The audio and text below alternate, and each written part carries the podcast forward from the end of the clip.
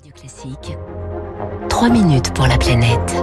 Bonjour Baptiste Gabory. Bonjour François, bonjour à tous. C'était une promesse du gouvernement, ça va bien se mettre en place. Les ministres de la fonction publique et de la transition écologique présentent ce matin à 10h le plan de formation aux enjeux écologiques destinés aux fonctionnaires. Plus de 40 000 cadres de l'État devraient être concernés dans les prochaines années, Baptiste. Ah oui, d'abord les cadres de la fonction publique d'État, 25 000 euh, vont être formés ces 18 prochains mois, formés donc à la transition écologique. Suivront 12 000 cadres de la fonction publique territoriale et 4 000 de la fonction publique hospitalière. Objectif, les former, cela avant 2025. Un plan ambitieux, salué par Adam Forêt. Il est responsable des affaires générales du LIER. Le LIER, c'est un réseau de fonctionnaires et de hauts fonctionnaires consacrés à la transition écologique. Plusieurs de nos réseaux, et moi je parle surtout au nom du LIER, ont poussé pour cette formation depuis bientôt un an et initialement nous n'avons pas spécialement été écoutés sur la question. C'est très clair que quelque chose est en train de se passer, que le gouvernement lance quelque chose qui semble ambitieux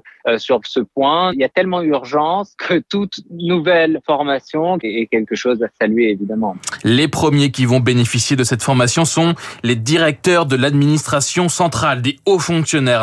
220 d'entre eux vont commencer cette formation dans les prochains jour, le 19 octobre, donc la semaine prochaine précisément. Ils l'auront terminé avant Noël. Léa Falco est membre du collectif pour un réveil écologique qui avait participé à la formation des députés aux enjeux écologiques en, en juin dernier. Ce qui est intéressant avec cette formation-là, et en particulier celle des 200 et quelques cadres qui arrivent, c'est que c'est des gens qui sont à des postes décisionnels extrêmement stratégiques et structurants pour la place que va prendre la transformation écologique dans l'État. La question là, c'est de pouvoir les mettre à niveau, leur donner une connaissance et une sensibilisation. La question n'est pas d'en faire des chercheurs, hein, mais une sensibilisation et un agrément suffisamment fin des connaissances écologiques pour qu'ensuite ça puisse être décliné dans leur secteur. Des chercheurs, les hauts fonctionnaires vont en rencontrer. Hein. L'information est organisée en trois temps. D'abord, un éclairage sur les grands les chiffres, le consensus scientifique avec des experts, par exemple les climatologues Valérie Masson-Delmotte ou Corinne Lequerré. Deuxième temps, des ateliers, par exemple pour calculer son empreinte carbone, comment on arrive à la réduire. Troisième temps, le terrain pour aller à la rencontre d'acteurs qui innovent, qui déploient des solutions, qui agissent,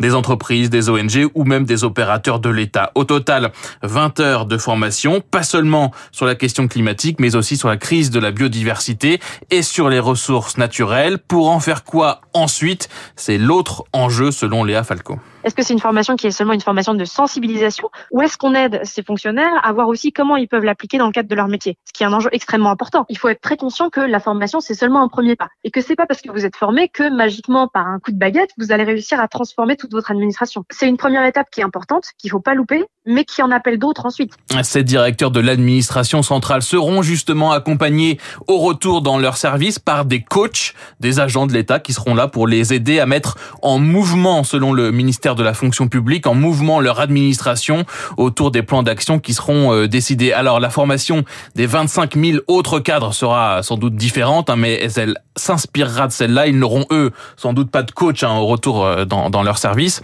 À partir de janvier, ce sont les préfets et les ambassadeurs qui seront aussi formés. Ils seront 300.